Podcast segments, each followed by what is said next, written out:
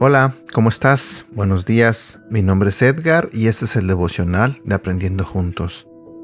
Estamos comenzando otra nueva semana y falta muy poco para Navidad. El día de hoy vamos a comenzar una serie de siete devocionales que tienen que ver con la Navidad. Eh, el día de hoy vamos a empezar con la primera parte que se titula Jesús nuestro Salvador. Antes de comenzar quiero hacer una pequeña oración.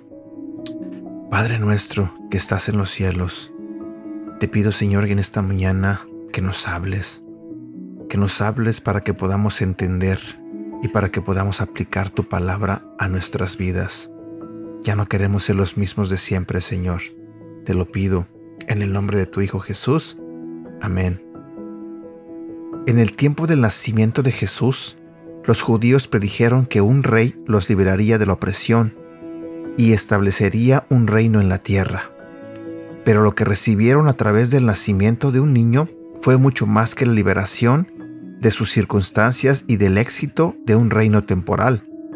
Antes bien, Dios estableció su reino eterno, proveyó un camino para la salvación, nos reconcilió para una verdadera relación con Él y trajo esperanza a un mundo perdido. Aunque muchos de los judíos no lo entendieron por completo, no lo comprendieron en aquel momento quizás. Nuestro Dios superó en gran manera nuestras expectativas. Antes de Jesús, el mundo era esclavo del pecado, y al pueblo de Dios se le requería realizar ofrendas de sacrificio para ser perdonados de sus pecados. Si bien es hermoso que Dios ofreciera la gracia a su pueblo durante el Antiguo Testamento, qué increíble es que haya enviado a Jesús, quien él mismo nos liberó de la esclavitud del pecado, y es él también nuestro único que se sacrificó para el perdón de nuestros pecados. En Primera de Timoteo, el apóstol Pablo expone de manera clara el gran regalo que tenemos en Jesús, nuestro Salvador. Aquí hay una palabra fiel y digna para ser recibida por todos. Cristo Jesús vino al mundo para salvar a los pecadores, de los cuales yo soy el peor. Antes de su salvación, Pablo perseguía a los cristianos. Aún así, Dios generosamente derramó su gracia extravagante sobre él. Trabajó a través de Pablo para escribir gran parte del Nuevo Testamento y difundir el Evangelio a través del mundo. Jesús también hizo referencia a la gracia sobreabundante de Dios en su parábola del sirviente despiadado diciendo, El Señor de aquel siervo, movido por su misericordia, lo liberó y le perdonó la deuda. También dio un paso más allá al compartir cómo nuestra salvación debe influenciarnos a vivir una vida de perdón y gracia para con los que nos rodean.